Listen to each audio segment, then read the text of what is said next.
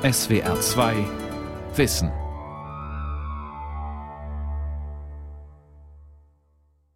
Ja, dann einen schönen guten Morgen. Ich begrüße Sie herzlich zu unserer Pressekonferenz. Berlin Regierungsviertel im September 2016. Die Deutsche Umwelthilfe hat zur Pressekonferenz geladen. Mit knapp 250 aktiven Mitgliedern gehört sie zu den kleineren Vereinen der Umweltszene. Auf dem Podium sitzen Jürgen Resch, der Geschäftsführer, und Axel Friedrich, ein ehemaliger Abteilungsleiter beim Umweltbundesamt, heute pensioniert und freiberuflicher Verkehrsberater. Vier Kameras sind in Position, zwei Dutzend Journalisten warten. Alle überregionalen Zeitungen sind vertreten, Nachrichtenagenturen ebenso wie TV- und Radiosender. Wir haben 36 Dieselfahrzeuge und drei Benziner untersucht. Wir stellen fest, dass es Überschreitungen selbst bei sommerlichen Temperaturen um das bis zu 9,2-fache gibt. Da waren wir wirklich sehr negativ überrascht. Von BUND bis DUH. Wie Umweltorganisationen Politik machen. Eine Sendung von Ernst Ludwig von Aster. Seit Mitte 2016 treibt die deutsche Umwelthilfe die Automobilindustrie vor sich her. Laufend präsentiert die DUH neue, eigene Messergebnisse, die zeigen, dass die Abgaswerte der Dieselfahrzeuge im realen Betrieb nichts mit den Werten aus den Prüflaboren der Hersteller zu tun haben. Der ehemalige Umweltbeamte Axel Friedrich hat die Untersuchungen koordiniert. Wir sehen hier den Spitzenreiter Ford Mondeo mit einem Durchschnitt von 739 Milligramm NOx. Der Grenzwert ist 80, heißt Überschreitung um den Faktor 9,2. Der nächste ist der Quashquai. Auch der war schon im Labor sehr hoch. Renault auch sehr hoch schon im Labor gewesen. Vor zwei Jahren ging es noch darum, welche Autos welcher Hersteller die Grenzwerte schaffen und welche nicht. Im vergangenen Jahr hat die DUH vor allem mit Klagen für Dieselfahrverbote auf sich aufmerksam gemacht. Über 30 Klagen hat sie eingereicht. Denn viele Städte überschreiten die EU-Grenzwerte für gesundheitsschädliches Stickstoffoxid. Wegen der Klagen ist bereits in Hamburg ein punktuelles Fahrverbot für ältere Diesel-Kfz erlassen worden. Stuttgart soll Anfang 2019 folgen. DUH-Geschäftsführer Jürgen Resch erzählt, wie die Automobilindustrie sich zur Wehr gesetzt und von Anfang an versucht hat, den Umweltverband ihrerseits mit Klagen unter Druck zu setzen. So massiv bedroht wurde ich noch nie und meine Mitarbeiter. Solche Ängste, die wir hatten um Fortbestand, um mögliche persönliche Folgen, da sieht man, was passiert, wenn innerhalb einer Gesellschaft Teile der Industrie sich selbstständig machen und durchregieren können. Es gilt der generelle Trend und dafür stehen die Parteien, dafür stehen die Gewerkschaften, dafür stehen die Kirchen, dass diese herkömmlichen Großorganisationen an Mitgliedern verlieren. Und der Umweltbereich ist eine der großen Ausnahmen. Die etablierten Organisationen wachsen immer noch. Suchend schweift Dieter Ruchts Blick über das große Bücherregal. Eine ganze Wand ist in seiner großen Altbauwohnung für Forschungsliteratur reserviert. Analysen über Protestbewegungen, Umfragen zur Demonstrationskultur, zu Widerstandsformen in der modernen Gesellschaft. Der emeritierte Soziologieprofessor zieht ein dickes Buch hervor. Ja, das ist ein dicker Wälzer, herausgegeben von einem Kollegen und Freund Roland Roth und mir mit dem Titel Die sozialen Bewegungen in Deutschland seit 1945, ein Handbuch. Knapp 800 Seiten, 29 Kapitel. Die Entwicklung der Zivilgesellschaft, Frauenbewegung, Friedensbewegung, Umweltbewegung. Ein Aufbruch in die Moderne, neue Formen der Mitbestimmung. Die Umweltbewegung begann mit dem Naturschutz Umweltfreunde gründeten 1899 den Bund für Vogelschutz. Heute zählt der Deutsche Naturschutzring, ein Zusammenschluss von fast 100 Umwelt- und Tierschutzorganisationen, mehr als 5,2 Millionen Mitglieder. Früher waren das eher brave, betuliche Verbände, da ging es um Flora, um, um Fauna, also Artenschutz. Man wollte sich eigentlich aus der Politik heraushalten, wollte vielleicht ein paar Areale kaufen und dann sich überlassen. Aber es zeigte sich dann, man kann heute keinen Umweltschutz mehr betreiben, ohne selbst sich als politisch zu verstehen, ohne politisch zu intervenieren. Und das heißt natürlich, man muss sich in das Handgemenge der Tagespolitik auch begeben. Viele der Umweltorganisationen gründeten sich in den 70er Jahren. Der BUND, die Deutsche Umwelthilfe und Greenpeace. Atomkraft, Waldsterben, Luftreinhaltung, das waren damals die großen Themen, die auch auf politischer Ebene für Spannung sorgten. In den 70ern war für den Umweltschutz noch das Innenministerium zuständig. Einige seiner Vertreter ermutigten die Umweltszene, sich auf Bundesebene zu organisieren. Es gab Leute aus dem Ministerium, die daran interessiert waren, dass es zivilgesellschaftliche Verbände gibt, die dann wiederum Druck machen. Das heißt, die haben sich ihre eigenen Kritiker gleichsam gezüchtet. Das war für sie vorteilhaft, denn sie brauchten den Druck aus der Bürgerschaft, um dann wiederum gegenüber anderen Ressorts, etwa dem Landwirtschaftsministerium, dem Verkehrsministerium, dem Wirtschaftsministerium, überhaupt Gewicht zu erlangen. Das ist auch heute noch so. Umweltverbände als externe Verstärkung des Umweltministeriums. Um im Wettstreit mit anderen Ressorts wie Verkehr oder Wirtschaft mehr durchsetzen zu können.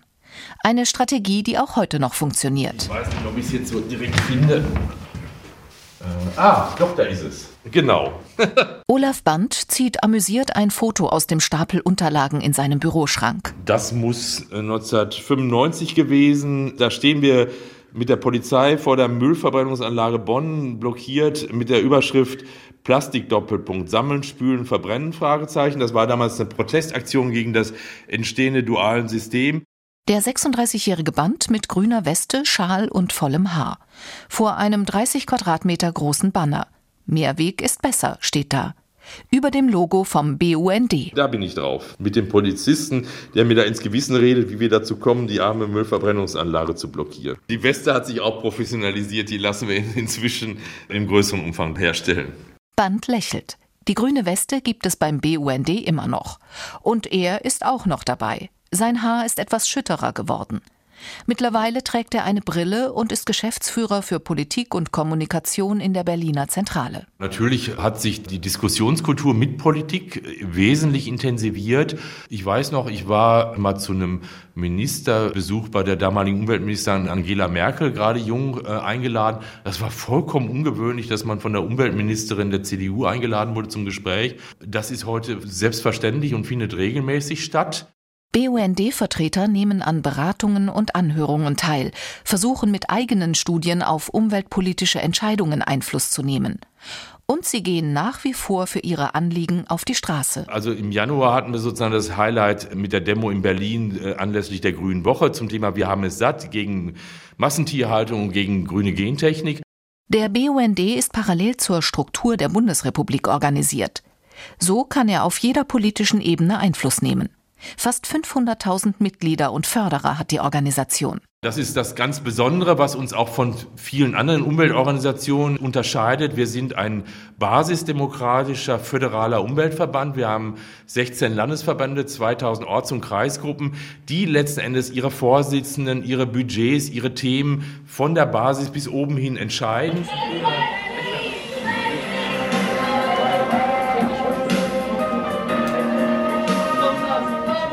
Mitbestimmung zum Schutz der Umwelt. Dieses Angebot hat auch die 26-jährige Celia überzeugt. Sie engagiert sich für den Klimaschutz und für die internationalen Zusammenhänge. Darum verfolgt sie auch die internationalen Klimagipfel. Als die Delegierten der 196 Staaten beispielsweise im Jahr 2016 in Marrakesch diskutierten, organisierte sie parallel eine Tagung in einer Berliner Jugendherberge. Wir haben uns praktisch getroffen, weil ja gerade in Marrakesch die Klimaverhandlungen laufen. Und wir wollten einmal wissen, was passiert da eigentlich ganz genau? So, wie funktioniert das mit der Klimadiplomatie? Und vielleicht auch, was heißt das für uns im nächsten Jahr in unserem Engagement? Was können wir da irgendwie machen, dass das vielleicht noch besser wird in Zukunft? BUND-Jugend, Naturschutzjugend, Naturfreunde-Jugend. Die meisten hier engagieren sich seit Jahren in Umweltverbänden, darunter auch einige Vertreter der katholischen Landjugend. Celia hat das Treffen mit vorbereitet. Eigentlich studiert die 26-jährige Philosophie und Geschichte. Ich bin seit ungefähr vier Jahren dabei. Aber wenn man sieht, dass zum Beispiel heute Leute da sind, die sind 14, dann bin ich immer ganz beeindruckt. Da war ich, glaube ich, ganz schön spät dran. Mit 22 Jahren wurde Celia Mitglied bei der BUND Jugend, dem jungen Ableger des Bund für Umwelt und Naturschutz Deutschland, kurz BUND. Eine Freundin hatte sie zu einem Treffen mitgenommen. Heute engagiert sich die 26-Jährige im Arbeitskreis Klimaschutz. Zusätzlich sitzt sie ehrenamtlich im Landesvorstand. Ich glaube, es war ein Zufall, dass ich hier gelandet bin, aber ich glaube, es war überhaupt kein Zufall, dass ich hier geblieben bin, weil Ich fand es zum Beispiel ganz toll, dass wir in, in jeder Stadt oder in jedem Bundesland praktisch wirklich gewählte Jugendvorstände haben, die ganz, ganz ehrenamtlich und alleine entscheiden, wo es langgehen sollte. Umweltschutz von unten nach oben. Ein Konzept, das in den letzten vier Jahrzehnten nichts von seiner Attraktivität verloren hat, freut sich BUND-Geschäftsführer Band. Und deswegen machen wir viele Themen, die man bei anderen Umweltorganisationen überhaupt niemals sehen würde. Der Kampf gegen Gewerbegebiete vor Ort, und das sind alles Dinge, die Menschen direkt betreffen. Ganz konkreter Naturschutz, Zerstörung von Habitaten, von Lebensräumen für Tiere und Pflanzen, das sind alles Dinge, die sind nicht in den Massenmedien verwertbar. Da sind auch nicht, wenn man äh, gegen Gewerbegebiete kämpft, kriegt man auch keine Spenden dafür. Wir machen das trotzdem. Die Mitgliederzahlen steigen kontinuierlich. 2016 um 6 Prozent. Hinter dem NABU, dem Naturschutzbund, ist der BUND damit der zweitgrößte deutsche Umweltverband. Beide haben jeweils mehr als eine halbe Million Unterstützer. Beide sind föderal organisiert und kommen sich trotzdem nicht ins Gehege. Ich glaube, dass der BUND sehr stark befruchtet ist von der Umweltbewegung der 70er, also auch sowas sehr stark so ein Protestpotenzial hat. Also bei Atomkraftwerken, bei Massentierhaltung, während der NABU an der Stelle manchmal viel näher an dem ist, was gerade in der Fläche im Naturschutz passiert und sich stärker darum kümmert, wie kriege ich denn das Vogelschutzgebiet jetzt ganz real gesichert und unterstützt und gemacht. Koexistenz und gelegentliche Kooperation. Das verbindet die beiden größten deutschen Umweltverbände, die sorgsam darauf achten, sich keine Konkurrenz zu machen. Der BUND äh, würde jetzt zum Beispiel nicht ganz intensiv einsteigen, Storchenschutzprojekte zu machen, äh, wohl wissend, dass der NABU ja sozusagen den Storch in seinem, in seinem Logo hat, während ich auch erlebe, dass der NABU als Naturschutzbund das große Projekt des BUND, das Grüne Band Deutschland, also die ehemalige innerdeutsche Grenze, als längstes Naturschutzgebiet Deutschlands zu sichern, auch dem BUND überlässt und jetzt nicht anfängt, sozusagen da auch reinzuwollen. Auf der einen Seite gibt es sehr viel Kooperation und selbst Verbände, die früher eher Alleinstellungsmerkmal hochhalten wollten. Dazu zählt eben Greenpeace. Die haben inzwischen da auch ihren Kurs geändert und sind sehr viel kooperativer geworden. Und es gibt oft für bestimmte Themen dann Allianzen, die sich bilden. Ob TTIP-Proteste oder die Demonstration Wir haben es satt gegen Agrarindustrie und Gentechnik im Januar, bei derartigen Großveranstaltungen sind fast alle Umweltverbände vereint, sagt Protestforscher Rucht und schränkt ein. Es bleibt zunächst mal der Befund, die Leute können und wollen sich nicht überall engagieren, sie können nur jeden Euro einmal spenden. So gesehen findet auch unter Umweltverbänden durchaus eine harte Konkurrenz statt. Die ist nicht feindlich, also man arbeitet da nicht unbedingt gegeneinander, aber man versucht eben sich zu profilieren und schaut dann natürlich, was machen die anderen und was können wir besser machen. Also es ist eine, eine implizite Konkurrenzsituation. Die Suche nach dem Alleinstellungsmerkmal, einem Thema mit großer Mobilisierungskraft. Darauf sind vor allem die Organisationen angewiesen, die nicht über eine breite Mitgliederbasis verfügen, sondern sich vor allem aus dem Spendenaufkommen finanzieren. Greenpeace gehört zu denen, die also auch mit spektakulären Aktionen Pazifik, aber auch hierzulande auf sich aufmerksam gemacht haben, die es verstanden haben, diese Klaviatur des Medieninteresses dann auch zu spielen und zu bedienen. Es geht nicht nur um diese einzige Plattform, auf der wir hier sitzen, sondern Brandspire ist ein Präzedenzfall nicht nur für die Nordsee, sondern für unsere Meere. Wenn sich diese verantwortungslose Praxis durchsetzt, müssen wir damit rechnen, dass zum Beispiel die gesamten 400 Plattformen, die wir hier in der Nordsee Ein Greenpeace-Video über die Besetzung der Bohrinsel Brandspar von 1995. Ob der Protest gegen die Versenkung der Ölplattform in der Nordsee oder die Kampagne gegen Walfang. Die Zeiten, in denen Greenpeace mit spektakulären Aktionen die öffentliche Wahrnehmung dominierte, sind schon lange vorbei. Zum einen sind die Umweltthemen, wie zum Beispiel der Klimawandel, komplexer geworden. Sie lassen sich nur noch begrenzt symbolträchtig reduzieren. Zum anderen haben auch andere Umweltschutzorganisationen den öffentlichkeitswirksamen Protest für sich entdeckt. Inzwischen haben auch Organisationen, die gar nicht auf ein bestimmtes Thema, also nicht mehr auf Umweltschutz in seiner Breite hin fokussiert sind, sondern die Protest organisieren und dabei Woche für Woche neue Themen einspeisen können. Also so gesehen eine sehr differenzierte Landschaft. Die Vielfalt ist eine Stärke der deutschen Umweltbewegung, resümiert Protestforscher Rucht. Das Mitgliedsspektrum des Deutschen Naturschutzrings reicht von A wie Aktion Fischotterschutz über O wie Oroverde, die Tropenwaldstiftung, bis Z wie Zoologische Gesellschaft Frankfurt. Im internationalen Vergleich ist Deutschland damit Spitze. Die einen arbeiten eher an Expertisen, äh, fachwissenschaftlichen Arbeiten, die anderen organisieren eher den Protest, die Dritten sind eher auch auf ähm, gerichtliche Auseinandersetzungen hin orientiert. So wie die Deutsche Umwelthilfe. Das Büro von DUH-Geschäftsführer Jürgen Resch liegt am Hackischen Markt in Berlin-Mitte. Hohe Decken, feines Fischgrätparkett, Sitzecke mit Sofa und drei Loungesessel, ein Kamin. Hinter dem Schreibtisch, allzeit griffbereit, das Buch Die Lobbyrepublik. An der Garderobe hängen Krawatte und ein dunkles Sakko. Hallo. Seit drei Jahrzehnten ist Jürgen Resch einer der Bundesgeschäftsführer der DUH. Graues Haar, kurzärmeliges blaues Hemd, Jeans, federnder Schritt. 1975 in Radolfzell am Bodensee gegründet, widmete sich der Verein zuerst dem regionalen Naturschutz und der Umweltbildung. Heute gilt die DUH als eine der durchsetzungskräftigsten Umweltorganisationen. Spötter nennen sie die Jesuiten der Umweltszene. Die Umwelthilfe wirbt rege um Fördermitglieder, die jedoch nicht stimmberechtigt sind.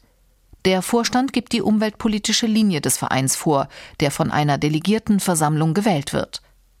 Die setzt sich aus knapp 250 aktiven Mitgliedern der DUH zusammen. Wir sind so ein Zwitterwesen. Die Deutsche Umwelthilfe ist Umwelt- und gleichzeitig klageberechtigter Verbraucherschutzverband. Und in dieser Doppelrolle haben wir, glaube ich, eine Alleinstellung in Deutschland. Wir können also für Umweltthemen eintreten. Wir können diese aber auch vor Gericht durchsetzen und führen äh, im Moment ungefähr 1600 Rechtsverfahren gegen die Industrie, aber zunehmend auch gegen Bundesregierung, Landesregierungen oder eben Kommunen.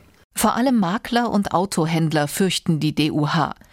Wenn Sie sich in Ihrer Werbung nicht an gesetzliche Vorgaben halten, etwa keine Energie- bzw. Verbrauchshinweise angeben, flattert Ihnen oft eine Abmahnung der Umwelthilfe ins Haus. Dann sind 200 Euro fällig. Im Wiederholungsfall wird es richtig teuer. Wo andere Umweltverbände zur Demonstration aufrufen, reicht die Umwelthilfe Klage ein. Mr. Mehrweg diesen Spitznamen trägt Resch, seit die DUH die Einwegindustrie in die Knie zwang und half im Jahr 2003, das Dosenpfand durchzuboxen. Finanziell unterstützt wurde die DUH dabei vom Verband der kleinen Brauereien, die auf ihre Pfandflaschen setzten. Allianzen für die Umweltschmieden nennt Resch das. Wir sprechen davon, dass wir einfach so eine Musketiertruppe sind. Wir haben mit die besten Anwälte äh, in Deutschland, mit denen wir seit über zehn Jahren diese äh, umweltbezogenen Verbraucherfragen klären. Wir haben ich glaube, vom Europäischen Gerichtshof in den letzten zehn Jahren alle Verfahren gewonnen. Wir haben die meisten Verfahren vom Bundesverwaltungsgericht gewonnen. Wir überlegen uns natürlich ganz genau, an welchen Stellen wir den juristischen Weg wählen und wo wir im politischen bleiben können. Ein Drittel seines Etats verdankt der Verein den Abmahnungen, der Rest sind Spenden und öffentliche Zuschüsse. Summa summarum macht das im Jahr rund 8 Millionen Euro. Die DUH renaturiert auch Flüsse und engagiert sich für die Restpopulation des Schreiadlers. Doch die klassische Naturschutzarbeit macht meist nur Lokalschlagzeilen. Bundesweite Aufmerksamkeit garantiert erst ein handfester Konflikt. Skandalisierungs- und Eskalationspotenzial. Diese beiden Faktoren sind der Treibstoff für eine gelungene Kampagne, weiß Resch.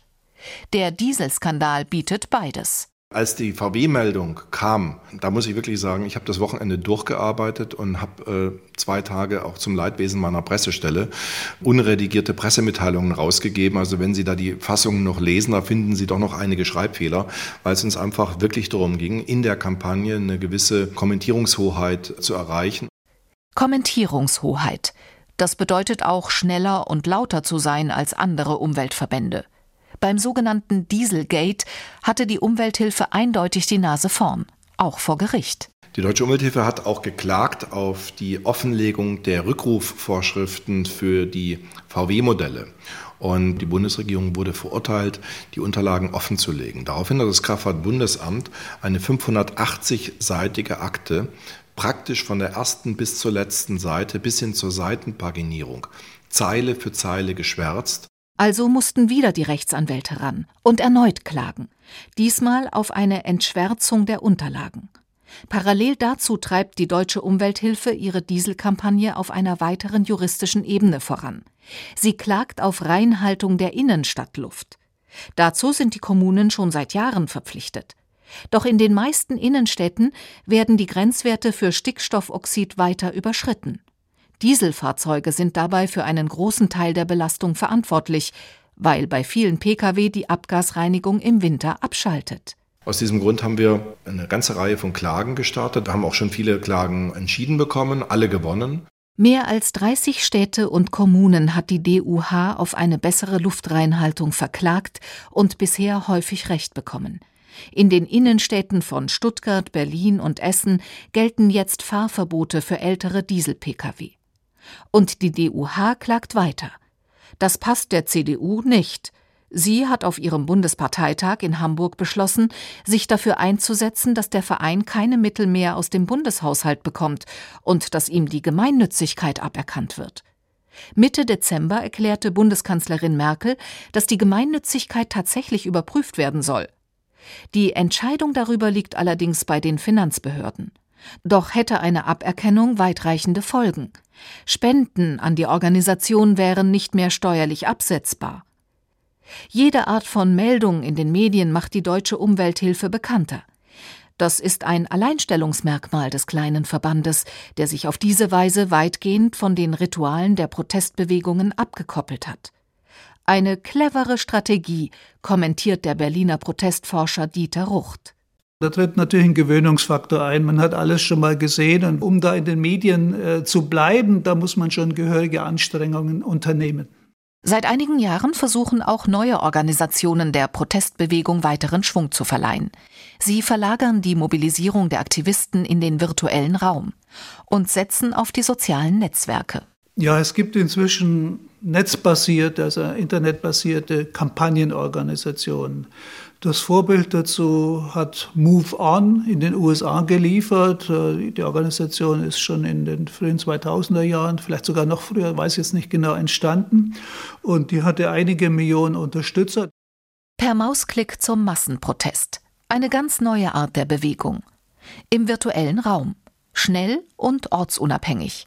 Eine neue Perspektive, auch für die Wahrnehmung von Umweltproblemen, glaubt der Soziologe. Das drückt sich auch im Protestverhalten aus. Also die, die Themen und die Kampagnen werden kurzatmiger, aber es hat eben auch den Nachteil, dass sehr häufig äh, Themenwellen geritten werden.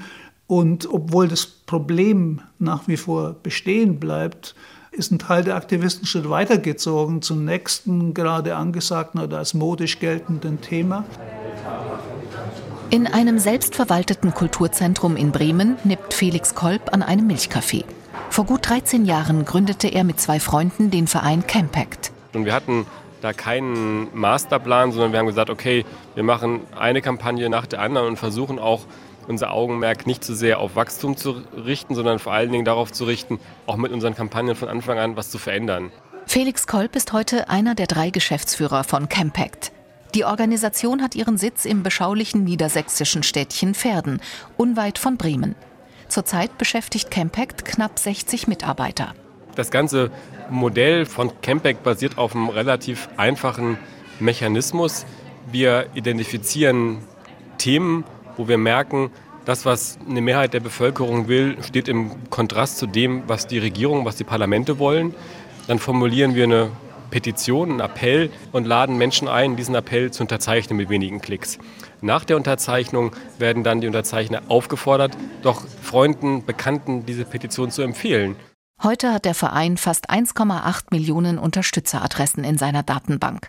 Ein gutes Dutzend Campaigner sucht in der Zentrale nach protest- und kampagnenfähigen Themen.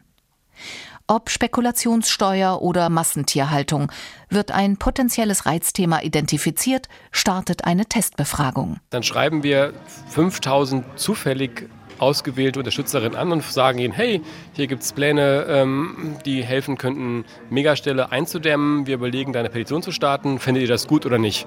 Und dann gucken wir, ist da Interesse, ist da Zustimmung? Und wenn dieser Test dann positiv ausfällt, Dann gehen wir auf die Suche nach Bündnispartnerinnen, erstellen dann die Kampagnentexte und legen bei der nächstbesten Gelegenheit los. Hoher Rücklauf und hohe Befürwortung. Trifft beides zusammen, beginnen die Campaigner mit ihrer Arbeit. Sie erstellen Infomaterialien und starten die Mobilisierung in den sozialen Netzwerken, nicht nur zu Umweltthemen. So trifft die digitale auf die reale Welt. Bei größeren Demonstrationen leistet Campact noch weitere Vorarbeiten, indem es zum Beispiel fertige Protestplakate zur Verfügung stellt. Natürlich mit dem Campact-Logo. Protest to go als Demokratiedienstleistung. Das ist natürlich eine Form von Protest, die sehr stark auf die mediale Wirkung bedacht ist. Ja? Was schlussendlich als Campact tauglich empfunden wird, entscheiden die drei Geschäftsführer. Die netzbasierte Kampagnenstrategie ist für die traditionelle Umweltbewegung eine Bereicherung, findet Felix Kolb. Eine Art digitale Verstärkerfunktion, die Themen pushen und medial in die Öffentlichkeit bringen kann. Auch wenn diese nur selten selbst erarbeitet sind. Viele dieser Umweltgruppen sind sozusagen einfach totale Experten in ihren Themenfeldern. Ja? Unsere große Stärke ist es, wir sind Experten darin, Momente zu identifizieren, wenn Veränderung möglich ist und Botschaften so zuzuspitzen, dass die Menschen davon überzeugen, dass es jetzt richtig und wichtig ist zu handeln. Ja? Das heißt, wir bringen auch eine eigene Expertise mit. Hier das Umweltwissen, dort die Mobilisierungsprofis. Eine Zusammenarbeit, die allerdings nicht immer zur allseitigen Zufriedenheit führt. Ausgerechnet die größte Aktion im Jahr 2016, die Anti-TTIP-Demonstrationen mit mehr als 300.000 Teilnehmern, zu der ein Bündnis von Umwelt-, Friedens- und Kirchengruppen aufgerufen hatte, sorgte im Nachhinein für ein wenig Missstimmung. Etwa bei Olaf Band vom BUND. Weil ich tatsächlich auch das Gefühl hatte, dass da über 300.000 Menschen sozusagen unterwegs waren, aus ganz unterschiedlichen Bewegungen und Engagementformen in Deutschland und dass es optisch danach aussah, als wäre das alles nur Campact gewesen. Durch die ganz intensive Beflaggung. Nichtsdestotrotz, die Mobilisierungsfähigkeit der netzgestützten Kampagnen fasziniert selbst Olaf Band. Das ist ja auch eine, eine gesellschaftliche Entwicklung, dass die Leute immer weniger Zeit haben und deswegen politisches Engagement manchmal schneller und einfacher sein muss. Und das ist sozusagen in diesen Kampagnenorganisationen sehr perfektioniert, dass das auch geht. Und diesen Weg gehen wir auch. Wir bieten politisches Engagement über E-Mails, über schnelle, einfache Aktionen an. Es bleibt allerdings die Herausforderung, so eine Form von Engagement nachhaltig zu machen, dass es nicht in sich zusammenfällt. Und ich glaube, das muss auch ein Anliegen der Umweltbewegung sein, dieses gesellschaftliche Engagement nachhaltig zu gestalten und nicht nur Luftblasen im Internet zu haben. Die Mobilisierungskraft des Internets und der lange Atem der Umweltverbände. Beides zusammen wird weiterhin für Bewegung in der Umweltszene sorgen.